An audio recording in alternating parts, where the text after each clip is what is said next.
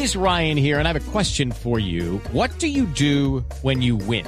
Like, are you a fist pumper? A woohooer, a hand clapper, a high fiver. I kind of like the high five, but if you want to hone in on those winning moves, check out Chumba Casino. At chumbacasino.com, choose from hundreds of social casino style games for your chance to redeem serious cash prizes. There are new game releases weekly, plus free daily bonuses. So don't wait. Start having the most fun ever at chumbacasino.com. No purchase necessary. BGW. Void were prohibited by law. See terms and conditions. 18 plus. Les tengo un invitado. ¿Quién es? Don Germán Manga, buenos días. Germán, se quedó dormido Manga. Claro, hablamos tanto que se quedó. No, aquí estoy. Ah, bueno. Lo dormimos. ¿Qué Te Manguita? extrañamos, te extrañamos aquí al lado. ¿Qué Manguita? Aquí estoy escuchándolos, me parece muy razonable, muy acertado lo que han dicho. Lo que ocurre es que a la hora de la verdad, eh, por encima de todas las polémicas que causó Fidel Castro, lo que lo que realmente tiene ya una enorme relevancia ahora es qué pasó en estos 56 años en Cuba. Claro. ¿Cómo es la vida de la gente hoy en día? Uy. ¿A dónde condujo ese país? ¿Cómo está viviendo la gente? Y, y ahí ya me parece que cuando uno entra en el terreno de la realidad, eh, pues ahí, ahí aparecen los elementos realmente importantes y trascendentales del legado de Fidel Castro. Claro. Pues bueno, eh, eh, invitamos a Germán porque después de las eh, columnas que nos compartió hoy Daisy, bueno, hay que hablar de Cuba, pero yo creo que hay que hablar de otra manera. Eso que está diciendo Germán, por ejemplo, es muy importante. Pues cómo está viviendo la gente hoy, Eh, cómo es la cosa. Yo ayer veía gente en Cuba llorando, por ejemplo, porque claro, pues tiene que tener sus seguidores, por supuesto, no puede ir en contra de todo el pueblo. Pero bueno, en fin. Vamos a hablar, ayer les comentaba de un libro que es Nuestros años verde olivo, eh, de, un autor chileno que estuvo viviendo, de Roberto Ampuero, que estuvo viviendo con el comandante porque se enamoró de una de la hija de un hombre muy cercano del comandante Cienfuegos. Entonces resultó en Cuba, pero resultó revelando cosas de Cuba muy difíciles y esta es la obra que además de estar prohibida en Cuba, pues obviamente eh, lo que se lo que se dice es que está prohibida en Cuba. ¿Por qué? Porque refleja el desencanto de la gente con la revolución en Cuba. Es fundamentalmente eso. Pero vamos a hablar de otra obra con la que estuvimos hablando ayer con, con, con Manga, y es Antes que anochezca de Reinaldo Arenas. Porque yo creo que la historia de los países también hay que mirarla a través de su literatura. Y eh, parte de eso, sin duda alguna, es eh, este libro. Germán, ¿qué pasa con Antes que anochezca de Reinaldo Arenas?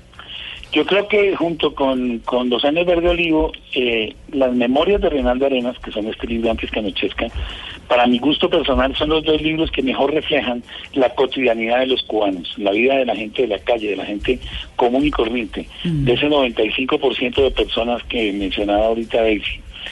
Eh, mm, Reinaldo Arenas es un personaje espectacular de la literatura latinoamericana y, y en particular de la cubana. Él es un hombre que nace campesino Mm. en la Cuba de Batista, estuvo en la Sierra Maestra, Mm. era tan jovencito cuando se les eh, entregó allá porque él fue a ofrecerse como voluntario que lo recibieron pero no lo dejaron combatir porque era, era un niño prácticamente.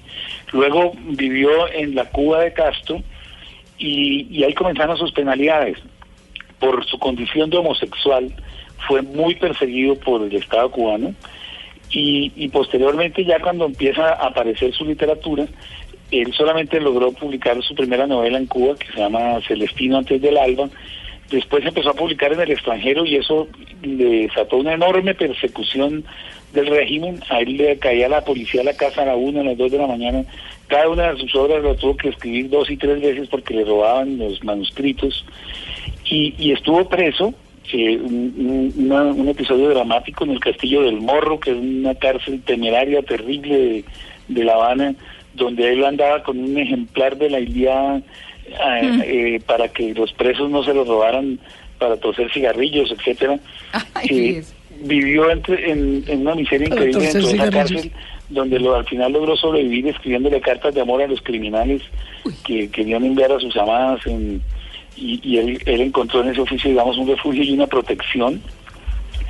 Y luego, pues, eh, salió libre y vivió en unas condiciones muy miserables la novela muestra mucho ese horizonte cómo es el día a día, cómo es la libreta de racionamiento, cómo son las, las, las pasiones, las mezquindades, los odios, las envidias, la, la, la corrupción de, que existe en Cuba para poder subsistir, etcétera. Eh, Arenas logra salir de Cuba en el 80 como Marielito, está un tiempo en Miami, luego pasa a Nueva York, era un hombre, repito, homosexual, pero además promiscuo, Ah. y eso explica que fue uno de los primeros eh, enfermos de SIDA, se lo diagnosticaron en el año 1987, y, el, y el 7 de diciembre de 1990 se suicidó. Ah. Él le envió a sus amigos más cercanos y a los medios de comunicación una carta de despedida en la que específicamente culpó a Fidel Castro de todos los sufrimientos que tuvo que padecer y, y que terminaron en, en esa muerte un poco dramática. Une con lo de Ampuero en que, en que repito, cu- cuenta la cotidianidad. Eh, Ampuero, como, como decía María Clara, se afiló porque él era eh, comunista y, y cuando vino el tema del golpe de, Con Pinochet, claro. de Pinochet, el partido lo llevó a Alemania del Este y allá conoció a la que él llama en la novela la hija del comandante Ulises Cienfuegos, pero era en realidad la hija del fiscal de Cuba, de Fernando Flores Ibarra, que era un personaje bastante complejo porque fue la persona que firmó los fusilamientos de un montón de personas, vivió allá, eh, el matrimonio fracasó y él quedó prácticamente en la indigencia, él, él vivió en La Habana en la indigencia. Qué y se une con lo de, con lo de, con lo de Arenas en que muestra otra vez las venas abiertas de cómo era esa realidad cotidiana o cómo es la vida de las calles, de la gente, de lo que tienen que hacer para comer, para vivir, para, para burlar incluso la vigilancia del Estado, para traficar con casi todo lo que se puede en la vida, desde la- el arrendamiento de una habitación hasta conseguir un- una libra de arroz, etcétera. Me parece que, que esos dos libros, antes que anochezca, y, Nuestros años verde olivo. y nuestros años verde olivo son dos de los mejores testimonios posibles para entender la realidad de Cuba sin intermediaciones y sobre todo sin pasiones políticas. Eso. Yo quiero hacer un comentario. La realidad nítida, clara, sin, sin, sin ambición de, de nada distinto que mostrar la- las complejidades de un mundo que tiene cosas interesantes, pero también mucha miseria y, y no solo miseria física, sino miseria espiritual.